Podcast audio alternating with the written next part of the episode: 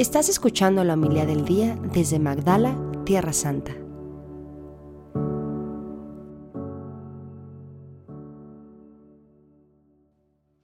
En aquel tiempo dijo Jesús a sus discípulos esta parábola.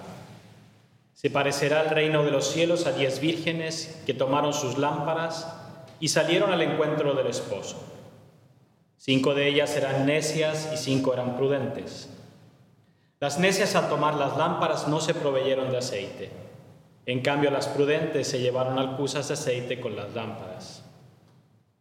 El esposo tardaba, les entró sueño a todas y se durmieron. A medianoche se oyó una voz, que llega el esposo, salid al encuentro. Entonces se despertaron todas aquellas vírgenes y se pusieron a preparar sus lámparas. Y las necias dijeron a las prudentes, Dadnos de vuestro aceite, que se nos apagan las lámparas. Pero las prudentes contestaron, Por si acaso no hay bastante para vosotras y nosotras, mejor es que vayáis a la tienda y os lo compréis. Mientras iban a comprarlo, llegó el esposo y las que estaban preparadas entraron con él al banquete de bodas y se cerró la puerta. Más tarde llegaron también las otras vírgenes diciendo, Señor, Señor, ábrenos. Pero él respondió, en verdad os digo que no os conozco. Por tanto, velad porque no sabéis el día ni la hora. Palabra del Señor. Gloria a ti, Señor Jesús.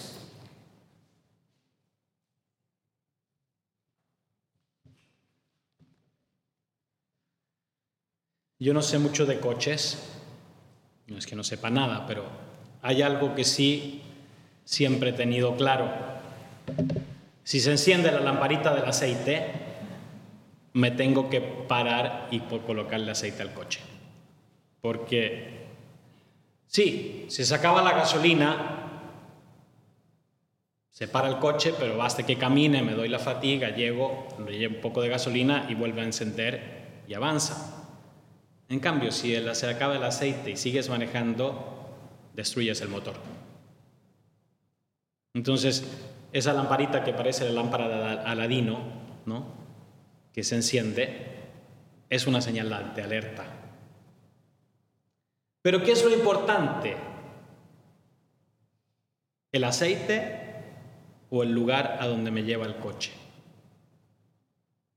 Y yo creo que la necedad de estas cinco, o la tontera, ¿no? De estas cinco vírgenes necias, no es tanto que no llevaron aceite, es que se olvidaron para qué era el aceite. Cuando olvidamos nuestro fin a lo que estamos llamados, olvidamos nuestra vocación cristiana, descuidamos lo importante. Y después, perdemos la entrada al banquete. El aceite del coche, el aceite de las lámparas, era el medio para que estas vírgenes entraran a, las bodas. No era el fin.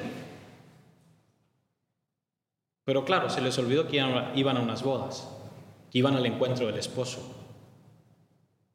Y cuando olvidamos a Cristo en nuestra vida, cuando olvidamos a Dios en nuestra vida, nos pasa eso.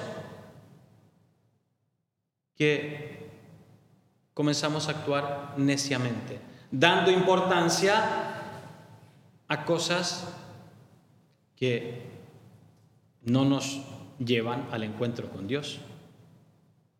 Y nos llenamos de actividades, de medios, de programas, etcétera, etcétera, etcétera y olvidamos para qué son. Y creo que esa es la sabiduría que nos llama la primera lectura, ¿no? Llenarnos, sabiduría no en cuanto conocimiento, ¿no? Sabiduría que es don del Espíritu Santo, que es saber escoger los medios justos que me llevan a ese fin, al encuentro con Cristo. Porque a todos nos puede pasar que nos dormimos, las sabias como las tontas se durmieron. Pero un momento que siento la llamada, estoy preparado. Y sí, me puede pasar que en mi vida a veces como que tambaleo. Pero me basta una pequeña señal, es Cristo. Y ya, retomo el rumbo. Cuando pierdo de vista a Cristo, claro, entro en pánico. Y al final me pierdo el encuentro con el esposo. San Pablo nos dice una, una llamada de alerta muy fuerte, creo muy apropiada para los tiempos que vivimos. No os aflijáis como los que no tienen esperanza. Y a veces las situaciones duras que nos toca vivir nos hacen eso, perder la esperanza. Decir, bueno, ¿para qué? ¿Para qué? ¿Para qué el esfuerzo? ¿Para qué sacrificios? ¿Para qué renuncias? ¿No? Si al final terminamos todos ahí, puede llegar un misil y nos acabamos todos. Entonces, la llamada de Cristo no es el Evangelio de hoy y los tres evangelios, los dos evangelios que vamos a seguir las próximas dos semanas, estamos llegando al final del año litúrgico, ¿no? Capítulo 25 de San Mateo, que claro, nos pueden dar, para el que no tiene esperanza, meten angustia y miedo. Que si estoy preparado, que si voy a entrar, no voy a entrar, ¿no?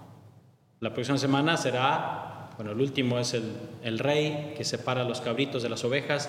Ups, y si estoy entre los cabritos y me voy para abajo y no para arriba, no. Y la de los talentos, y qué estoy haciendo con mis talentos. Y, y si después me dice siervo perezoso al rechinar de dientes y todo eso, claro, el que no tiene esperanza vive con miedo. Y nos olvidamos del esposo. Y nos comportamos como las vírgenes tontas, necias que se preocuparon más de quizá qué cosa. ¿Mm? Digo, cuando uno va a una boda se preocupa de tantas cosas. Pues sería triste de preocuparnos todos y olvidarnos de saludar a los novios. ¿Mm? Nos preocupamos tantas cosas y al final, ay, saludaste a los novios. Ah, no, se me pasó. Es que estaban tan ocupados. ¿No? Entonces, eso, la llamada es pedir esa sabiduría. ¿Mm? A mí me da risa a veces algunos comentarios un poco apocalípticos, ¿no? Tanto, no solo la situación aquí en Tierra Santa, sino el mundo. No, ya viene el fin del mundo, etc. Y, ya se acaba porque el apocalipsis, porque el profeta no sé quién, y la lectura y la visionaria de no sé dónde, etc. Y uno me, me dan ganas de preguntarle, bueno, si viene el fin del mundo, ¿te confesaste? ¿Estás preparado para el encuentro con el esposo? ¿O estás como las vírgenes tontas? ¿Mm? Entonces pidamos ese don de sabiduría.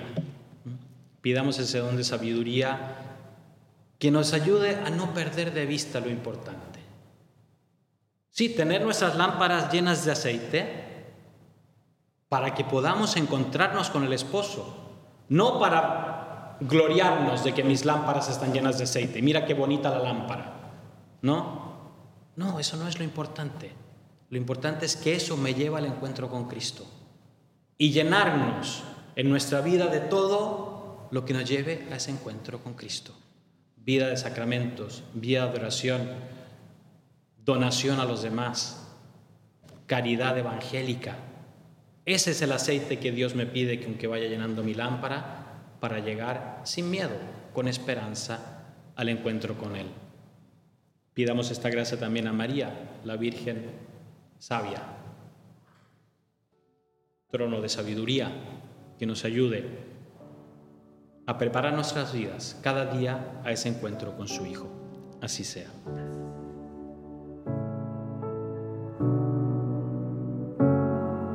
Muchas gracias por escucharnos. Si quieres conocer más acerca de Magdala, síguenos en YouTube y Facebook.